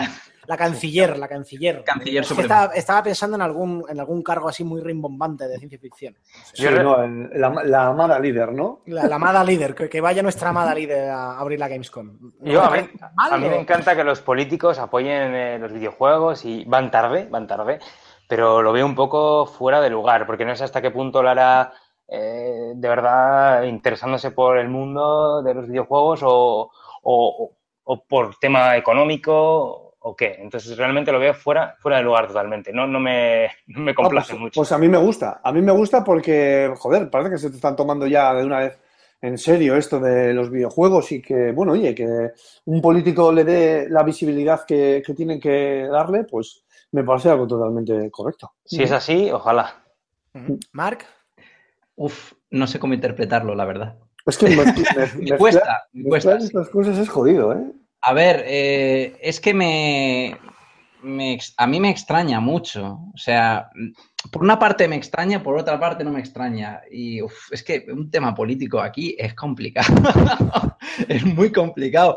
Pero, pero se supone que, como se supone, vamos a. ¿eh? Se supone que lo- en los videojuegos no hay ideología. Pues bueno, imagino que es. Ya bueno, ja, ja, ja, ja. Ja, ja, ja.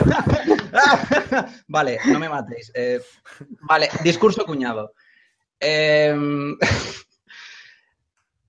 yo imagino que es una manera en la que si le damos, ponemos un personaje político de tanta importancia a un festival, pues imagino yo que habrá muchísima repercusión mediática y sirve de manera positiva, imagino ya no ser que vaya a decir alguna que otra burrada, para tachar eh, los típicos estereotipos eh, que vemos que aparecen en los medios y más acerca del tema de videojuegos.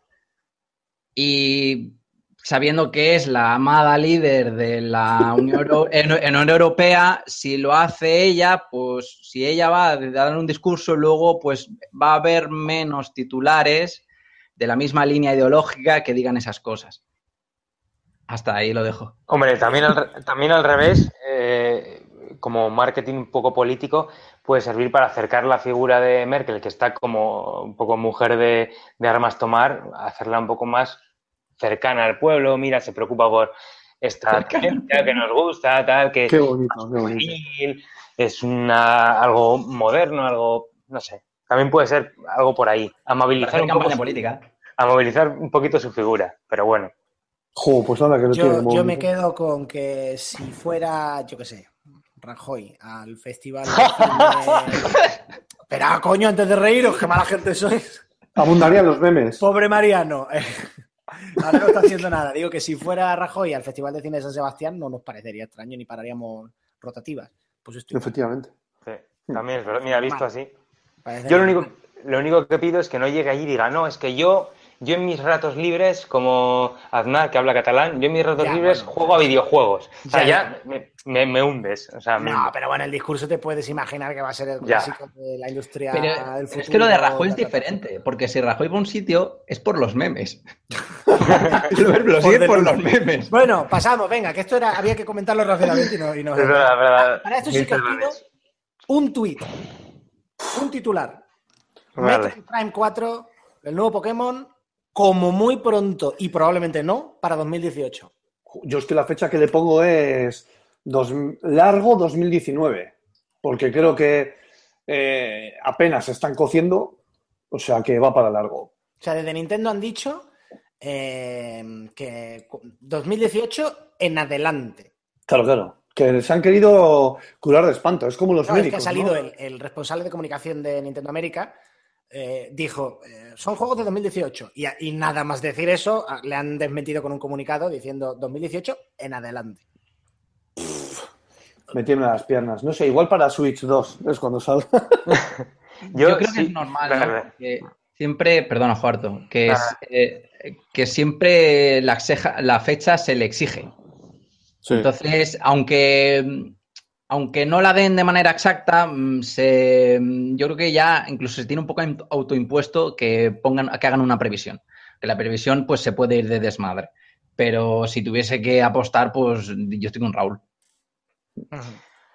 Hombre, yo, sobre todo Pokémon, que le tengo muchas ganas para Switch, tiene que ser brutal. Espero que sea Holidays 2000, como Holiday 2018. Pero on Holiday, pero vamos, yo tengo el presentimiento de que será más que nada de 2019, desgraciadamente. Mm.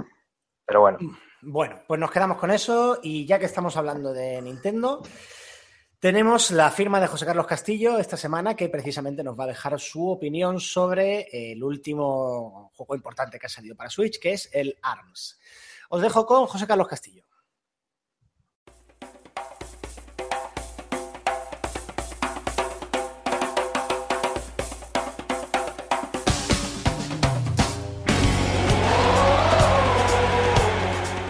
ARMS atrae al prejuicio. Su compatibilidad con sensores por movimiento hace pensar en una suerte de Wii Sports, donde agitar sendos Joy-Con hasta la extenuación. Puedes hacerlo, aunque tan solo conseguirás morder el polvo. Se entiende así la demostración con que Nintendo acercó la experiencia a los usuarios de la consola híbrida, ratificándose su potencial competitivo. El torneo de la Electronic Entertainment Expo ha manifestado el grado de excelencia al que conduce la práctica. ARMS encierra un sistema de combate profundo como el solo. Juguemos al estilo tradicional o tirando de giroscopios. Las bases de manejo son las mismas en uno u otro caso. Salto, deslizamiento, puñetazo, agarre, protección y ataque especial. Esquivar en el momento justo se hace tan imprescindible como la capacidad de reacción, abalanzarnos en salto sobre el adversario prediciendo su próximo movimiento. El desprevenido siempre tiene las de perder, y suele estarlo quien no medita cada golpe, imprimiéndole el efecto necesario. Téngase en cuenta que cada puñetazo puede contrarrestarse, cuando entran en juego las habilidades específicas de los 10 púgiles. Esto por no hablar de los 30 puños seleccionables al comienzo de la partida, protagonistas del juego por su diferente alcance, fuerza y velocidad. Así, un puño pesado rechaza al ligero, llegando a inutilizarlo temporalmente. Otro factor a considerar es la tipología. Fuego, eléctrico, viento, hielo, explosivo, aturdidor y cegador. Piensa como lo harías en un combate Pokémon y tendrás garantizada la victoria. La precisión de los Joy-Con sorprende gratamente, mejorando la respuesta del Wii Motion Plus, lo último de Nintendo en la materia. Aunque la curva de aprendizaje es mayor, golpear con efecto resulta más intuitivo que hacerlo mediante botones. En contrapartida, jugar con mando acorta los tiempos de respuesta y evita que los más impetuosos suden la gota gorda. Sea como fuere, y volviendo al ámbito del deporte electrónico, no parece que uno u otro método de control ofrezcan ventajas competitivas. Respecto a los modos de juego, los amantes del multijugador tienen cuerda para rato. No así los solitarios, quienes han de conformarse con un gran premio algo descafeinado. Equivale al arcade de otros uno contra uno. Nos enfrentamos a una ristra de luchadores hasta llegar al jefe de turno, cuando nos proclamamos vencedores de la Liga ARMS. No hay narrativa que valga, lo que apena considerando el magnífico diseño de personajes. Springman, Ribbon Girl, Min Min no obedecen a tópicos del género, resultan auténticos y parecen albergar un trasfondo que quizás descubramos con el tiempo. Por su parte, el modo versus atesora combates personalizados y minijuegos más bien anecdóticos, con los que entrenar de cara al juego en línea. Baloncesto es quizás el más básico, limitándonos a encadenar agarres para encestar al rival. En voleibol golpeamos una pelota para evitar que explote o caiga al suelo en nuestro lado de la pista. Tiro al blanco despliega dianas en una pugna por acumular más puntos que el de enfrente, y los 100 adversarios suponen una prueba de resistencia solo apta para valientes. Descubrimos aquí lo indispensable de las pociones de vitalidad y energía, capaces de salvarnos justo cuando dábamos el combate por perdido. El sistema de emparejamiento en grupo convence por lo imprevisible. Lo mismo encaras a dos jugadores que participas por equipos, pensando en lo cual se han diseñado algunos escenarios de la decena total. Incorporan elementos destructibles, diferentes alturas e incluso plataformas deslizantes, reforzándose el dinamismo y estrategia de las partidas. Amén del modo local, podemos luchar online con amigos o acorde a nuestro nivel, un matchmaking en toda regla donde subimos de rango a base de encadenar victorias. A largo plazo, el objetivo de ARMS es desbloquear los 30 puños disponibles para cada uno de sus personajes, 300 en total. Más allá de eso, la vida útil dependerá de tu ansia competitiva.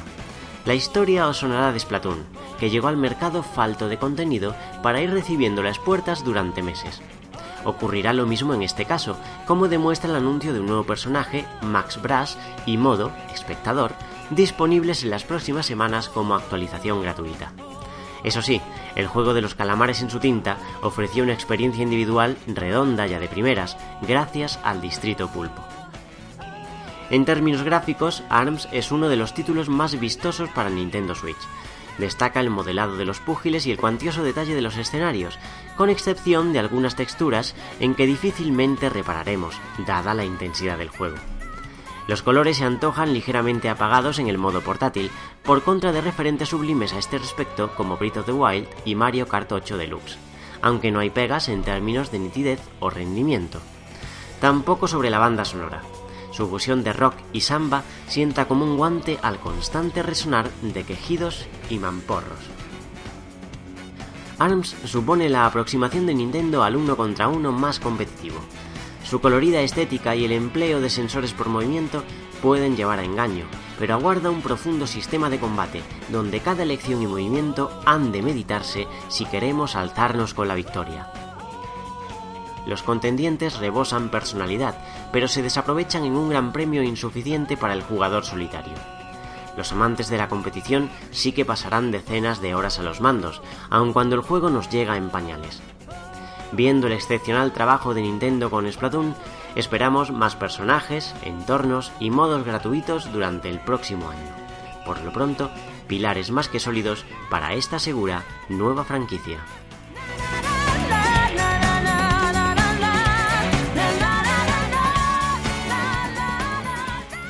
Bueno, esto es FS Gamer y estamos en la recta final de este programa de pre-despedida de la temporada, pero no podemos irnos, no podemos ni siquiera empezar a despedirnos sin, esta vez sí, dejar paso a los oyentes, que la semana pasada no nos dio tiempo a hacer la, la sección del oyente, la voz del oyente, que como siempre Marc Fernández se va a encargar de dirigir. Así que Marc, te cedo la palabra y nos cuentas, nos cuentas que nos cuentan.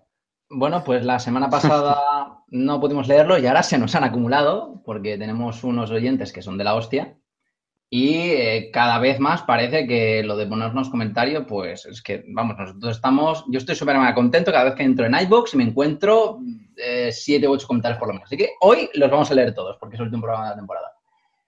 Y no voy a resumir ni uno. Así que empezamos. Comentarios de Level Up. Yo a las 6 me tengo que ir con mi hija, ¿eh? también te aviso.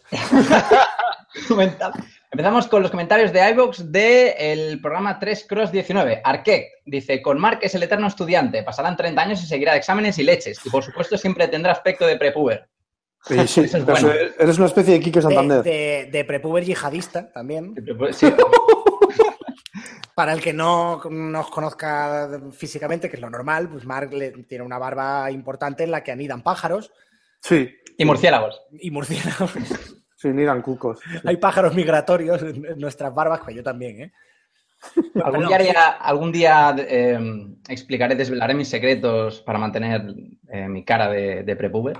Secreto de la eterna juventud. Soy conocido en Barcelona por ser un famoso sacamantecas. Bueno, dice... dos euros en una consola cada dos años. Yo, desde luego, no. Seguro que hay más como yo. Para mí, se están pegando un tiro en el pie muy grande. Eh, de aquí a dos años sale otra Xbox Scorpio 2 y demás leches en vinagre. Yo no lo veo y espero de verdad que el compañero que cree que esto pasará se equivoque al 100%. No me acuerdo quién es el compañero. Mm, Vas a ver. Si Pero sale ahora la Scorpio, tendrá que ser un mínimo de otros 4 o 5 años. Si anuncian una PlayStation 5 en L3 del 2018 y se pone a la venta en 2019, esta debería de durar otros 4 o 5 años. Consolas a 500 euros de caducidad de 2 años, ni loco, aunque sean retrocompatibles. Y no me lo comparéis con el mercado móvil o tablets porque no es lo mismo. Estoy de acuerdo. Coincido, 100%. Sí, 100%. también. Sobre todo en lo de la cara de prepuber. Juan Carlos dice, vi esto después de algunas conferencias de L3 y pasó todo lo contrario. XD, así sucede, buen podcast, saludos. Claro, es lo que pasa cuando saca, o sea, a ver, si saca la bola de cristal, pues a veces acierta y a veces no. Claro. Sí. Bueno, Sí que- yo, sí que pedí, diría- yo pedí un Soul Calibur 5 y me anunciaron Dragon Ball, que no está mal. Pero no está mal. Sí que diría que, evidentemente, mm, esto es como cuando se habla de, de fichaje en los veranos del fútbol, pues luego la mayoría no se acierta porque estás intentando adivinar, claro.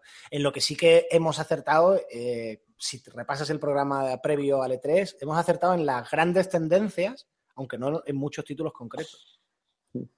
No, la verdad que no. Pero bueno, ha sido un E3 un poco loco, ¿eh? Sí, Sí, sí, pero bueno, el- eh, precisamente decíamos que iba a ser un E3 un poco descafeinado, que no iba a haber grandes anuncios, que era un E3 de transición, que Y lo clavamos. máquinas, que tal. Y eso lo hemos acertado. Luego ya los juegos concretos, hombre, ahí estamos jugando a divinos, porque de algo hay que hablar, como quien dice. Eh, dice, la ignorancia es atrevida. Pues la verdad es que sí, porque si te fijas por la cantidad de clickbites que ha habido de rumorología del E3 que al final no se han cumplido, de, me- de- de medios grandes españoles, ha sido alucinante. ¿Eso, Eh, Wars 2, o- 99% confirmado. ¿Eso lo dice Ro- Rojirren o tú? Eh, no, eso lo digo yo. Ah, vale, vale. Eso lo digo yo, eso lo digo yo. Pero bien lo podía haber dicho él. Eh, Aya- Ayahuasca dice: Saludos, Baldarras. Para mí, la mejor conferencia ha sido la de Ubisoft. Como sorpresa, me llevo Metro Exodus y como decepción, God of War, que me ha dejado muy frío. Eso sí, Spider-Man lo quiero para ayer. Abrazotes. Esto te para ti. Pues, pues sí, coincido. Un abrazo. Allá Tú, vos. que dice, y dice por cierto ahora Sony, así muy rápido, que espera llegar a los 100 millones de consolas vendidas gracias a Spider-Man. O, no sé, a mí Te- me tema para otra tertulia. Venga, que, que, que, se- que llega la hora. Vamos. Vamos, vamos, que llega. Comentarios de- hay un comentario de YouTube que- de Jordi Lupiáñez que dice, a modo de crítica constructiva, recomiendo prepararse un poco antes de grabar. Pues se nota que de Xbox y Microsoft no tenéis ni idea. ¿Que con qué vayan a la conferencia de Microsoft? Pues con IPs nuevas, juegos y seguro que no mete humo como la Santísima Trinidad que se va para 2020. A no que los- va. a los Consola, hechos a los hechos consola True 4K. Que por cierto, ya ah, se sabe que ya hay juegos que no, vaya- no van a llegar a True 4K. Efectivamente. Pues eso, Madre habéis mía, hecho me remito. De todas formas, esto es, pues, quiero decir, si uno es fan de una consola de una marca, pues evidentemente se toma las cosas así. Ya está. Hay que tener en cuenta también que esto, eh, que nosotros estamos muy metidos en esto y llega un momento en que también lo, entre comillas, muy dicho esto, lo frivolizas en el sentido de que, de que yo no me puedo tomar a pecho estas cosas porque es que me daría un infarto. Sí, claro, claro, no puedes Claro, claro. como los, depor- los periodistas deportivos. El periodista deportivo que es muy del Madrid, pues ya se alegra o se cabrea hasta cierto punto, porque es que está tan encima del asunto que... Bueno, sí, sí. Pero bueno, aquí normalmente tendemos a ser bastante, dentro de la subjetividad, intentando ser objetividad, eh, aquí tendemos a ser bastante más fríos y cínicos y demás, excepto con alguna cosa a lo mejor que nos haga más ilusión, que es normal. No pero- cínicos, ¿eh? Porque no creo que seamos, en este podcast, digo, no creo que seamos en plan de vinagres y simplemente que... No, pero más, frialdad, más- fríos. Sí que es verdad que es más fríos. Hombre, es que si no, es que si no, no hay análisis. Pero un poco, por- pero, pero por todos igual, o sea, no, no, no en favor de unos u otros, en No, general, no, no, no. con todas las Para compañías. nada, para nada. Yo siempre he dicho y lo he repetido muchísimas veces en esta, en esta tertulia, que lo que a la industria le viene bien, a todos, a nosotros, al público, a todos, es que todas las marcas saquen productos cojonudos y muy buenos Sí. y compitan en igualdad de condiciones. Eso es. Claro. Eso es lo que Claro. yo quiero. O sea que yo, vamos, no se nos puede acusar de estar a favor de ninguna marca, porque ojalá estuvieran todas codo con codo dándose de tortas en igualdad de condiciones. Bueno, y ojalá estuviésemos a favor de una marca porque sabríamos que hay alguien que nos paga de por medio. No. Bien, sigue, Mar, perdona. Venga, eh, comentarios de Level Up del pasado programa, del 3 Cross 20. Roderick dice: Buenas a todos. Para mí, el E3 ha sido muy regulero. Y de no ser por Nintendo y Ubisoft, habría sido un chasco. Veo muy inútil la guerra que se trae Microsoft y Sony con los 4K. El, yo la tengo más grande. Pues sí. La triunfadora, en mi opinión, Nintendo. Y es que ha conseguido que tenga de seguro la Switch en el punto de mira. No solo tiene juegos a los que he querido hincar el diente, sino que encima me han soltado que tienen el Pokémon en desarrollo. Muy mal tienen que hacer las cosas para que no termine comprando ese bundle Switch más Pokémon. Coincido en que Spider-Man pinta bestial, pero me quedaré con las ganas porque no me va a hacer comprar la consola. En mi opinión, Nintendo es la que vende más claro que su consola tiene eso que la hace diferente y más diversión que me va a dar. Para todo lo demás, PC, que conste que soy el tipo de usuario que describe Antonio con su primo. Mi época dorada de tener ho- horas y horas para jugar ya haya pasado y juego cuando puedo. Mi top 5. 5 Anthem, 4 Beyond Gotham Level 3, Yoshi, Beyond Gotham Level 2, ¿no? sé, Yoshi 2, Spider-Man 1, permi- permitírmelo como a Rulo, aunque no se mostrará nada. Pokémon tema aparte, una pena que se acerque ya el final de temporada. Me amenizáis un montón las tardes de los viernes, aunque no os comente siempre, se, habrá, se hará larga, largo el verano. Seguir así. Qué bonito. muchas gracias. Yo, yo comparto con él, ¿eh? Y sobre todo lo del Pokémon, a mí el bundle ese de Pokémon Switch, buah, me, me trae por la... como lo saquen. El título de Prepuber te lo va a quitar Jogarto, ¿eh? Ojo, es que a mí Pokémon y yo, vamos. Estoy con él, estoy con él. Pues mira, aquí- aquí hay un, un comentario que, bueno, es un señor eh, que, que demuestra que, que a lo mejor eh, Sony se equivoca con lo de vender consolas con Spider-Man. Efectivamente. Eh, Ekaiz Guerra a la cama. Bajísimo volumen otra vez. No quiero ser hater, pero es un problema ya recurrente en este podcast. En cuanto al E3, por centrarme en el hardware y como usuario de PS4, Sony no me ha dado ningún motivo para saltar a la PS4 Pro ni para adquirir las VR y Microsoft tampoco para que dé el salto a la Xbox One X. Sin embargo, Nintendo me ha puesto los dientes muy largos de cara a hacerme con una Switch. Y si no me la ha vendido ya, poco le falta. Y eso que la última consola de la gran N que tuve fue la Nintendo 64. Saludos, Valdarras. Suscribo. Una, una rápida explicación sobre el tema del sonido, por, la, por la parte que me toca. Primero, disculpas, evidentemente, a, a todos los oyentes por los problemas de sonido. Lo que tengo que aclarar es que no sé exactamente en qué momento ocurre esto, porque de la mesa de edición el programa sale con buen sonido y con, o sea, con un volumen alto. De hecho, alguna vez lo he tenido que bajar. Sospecho que el problema es la compresión de de Evox. Eh, Evox tiene un límite de peso de los archivos, entonces cuanto más largo es el programa, más lo tengo que comprimir yo y más eh, y mayor es la compresión que luego le mete Evox. Y eso puede hacer que baje la ganancia, que baje el volumen y en general que se escuche más bajo y peor. Francamente, no sé muy bien cuál es la solución. Lo voy, este programa con arriba de volumen, a ver si con eso se equilibra. Pido perdón a los oyentes y les pido un poco de paciencia hasta que encontremos el punto de equilibrio entre una cosa y la otra. Pues ahí está la aclaración. Eh, Rubén PT dice, coincide con la- el anterior comentario. Cuidado con el volumen, con cascos es casi inaudible con, con cascos. Es casi inaudible, vamos. Sí, sí, pues sí, viene pinta. Porque la verdad es que de- desde los ordenadores, desde un... Yo es que tengo unos altavoces de, de- de- de- de mierda, literalmente, y se escucha, el programa se escucha bien desde un ordenador. Pero yo imagino que si los ponéis en el móvil o, o lo, o lo que sea... Claro, es que capaz que Evox tenga una compresión distinta para PC que para la versión móvil de aplicación, en fin, mm, que lo tengo que ir investigando. Es que no es una plataforma clara. Yo en el móvil lo suelo poner a veces cuando no estoy y lo, os escucho, lo pongo en altavoz cuando voy a correr o lo que sea y se oye bastante bien, ¿eh? Yo no suelo tener problemas, la verdad. Bueno, pero vamos, Pero- que me Pero creo- auriculares no he probado. El que el que lo dice, evidentemente, lo dice porque le Sí, pasa. sí, sí. Claro, porque le pasa. la manera de que deje de Porque ocurrir. Se va a inventar la troleada del siglo. ¿sí? Claro, lo que quiero decir- la manera de que deje de pasar, ya está. Igual es en algunos terminales o no sé, o, o yo por ejemplo uso iOS, igual eso tiene que ver, no lo sé. Bueno, como Bueno. sea, intentaremos arreglarlo. Eh, Castec dice, o Castec dice, buenas chicos, gran programa. Para mí este 3 ha sido un poco descafeinado, quitando algún que otro título. Como ganador, nombraría a Mario Xenoblade. Dice, por cierto, a ver si podéis solucionar el tema del sonido. Me da mucha rabia dejar de escucharos, me daría mucha rabia dejar de escucharos por esa nimiedad. Seguí así. Pues eso. Pues sí. Ojalá, No, no vamos a incidir más. ojalá se escuchen tus plegarias, sí. Eh, dice, es una incongruencia decir que una consola es buena sin exclusivos o catálogo, ya que para mí una consola la hace grande y especial su catálogo, no su potencia y su hardware. No siempre ha ganado, ni mucho menos la guerra de consolas, entre comillas, el sistema más potente y moderno. El catálogo lo es todo. Sin catálogo, grandes juegos y grandes exclusivos, me importa poco o nada que una consola pueda mover juegos a 8K a 120 frames por segundo. Cierto. Eh, Mucha Oye, razón. pero, oye, pero si es a 120, 120 frames por segundo, yo, yo me lo pensaría. Nah, es broma, coincido. Eh, sí. Ayahuasca dice, saludos Valdarras, ante todo gracias por subir los podcasts tan rápido, me va genial para los viernes escucharnos en el coche y sobrellevar la hora y tanto que me lleva a regresar a casa después de currar.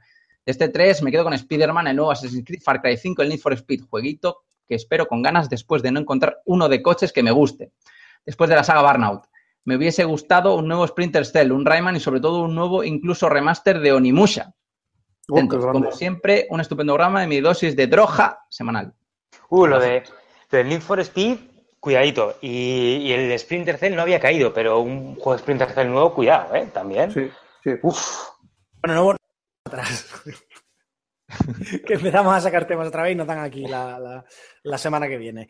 Eh, ¿Seguimos, Marc? ¿Hay más? Eh, ¿Esto? Sí, hay, un, hay uno más. Eh, The Crow dice, a ver, no perdáis la cabeza con Metro Exodus porque ya está más que confirmado que en la conferencia de Microsoft ese juego corría en PC. Ole. Y lo del 4K es puro marketing. Mucho más grave me parece que casi todos los juegos mostrados, tanto en PS4 Pro como en Xbox One X, vayan a 30 frames por segundo. Vergonzoso que en este 2017 aún estemos así. Saludos. Hostia, no, no le quito razón. Pues sí. Eh, bueno, pues si, si esto es todo, muchísimas gracias a todos los oyentes, como siempre, por dejarnos sus comentarios. Os animamos a hacerlo por aquí, por YouTube, por redes sociales. Os echaremos de menos a todos. Espérate, coña, que no es la despedida de temporada, estás ya echando de menos a la gente.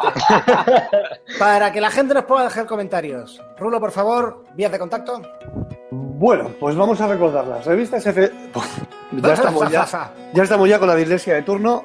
Revista FS Gamer y Level Up en Facebook, también estamos en Twitter, Rodel Plus y YouTube, donde tenéis que darle al like, difundir la palabra y dejar el comentario para que el amigo Mark los escudriñe y los vomite aquí en el falso directo. También estamos en Ask, buscándonos por Podcast Level Up. Por favor, dejad un comentario. Eh, tenemos también Telegram, FS Gamer de bolsillo. Podéis buscarnos en telegram.me barra FS Gamer. Y por supuesto, no dejéis de visitar nuestras páginas web, fsgamer.com y la página web del Fan and Serious Game Festival, fanandseriosgamefestival.com. Y por último, y para terminar, ahí va la ronda de Twitter personales, arroba gambo23, arroba Alfonso Gómez AG, arroba Cormac barra baja 20, arroba Turlurius, arroba Pau barra baja Er, arroba Antonio Santo, arroba Aymar barra baja Ziquilín y arroba Jogarto. Y Muy fin. bien, que, que tío memoria, que, que- que- Sí, sí, sí, sí. Bueno, muchísimas gracias como cada semana a todos los oyentes por estar ahí. También muchas gracias a los tertulianos, muchas gracias por estar. Hasta la semana que viene, Marc, Raúl, Jorge. Un abrazo. Eh, un abrazo a todos, por supuesto. Eh, Ahí está. despedimos. Ya casi está aquí el final de temporada. Os emplazamos a estar aquí puntualmente el viernes de la semana que viene para el programa especial de fin de temporada. Muchas gracias por estar ahí. Esto ha sido FS. ¡Ah, madre mía! FS Gamer no, FS Gamer es la revista. Esto ha sido el Level Up, la tertulia de videojuegos de FS Gamer. Paséis un buen fin de semana, que seáis muy felices y juguéis a muy buenos juegos. Chao, chao. Hasta la próxima.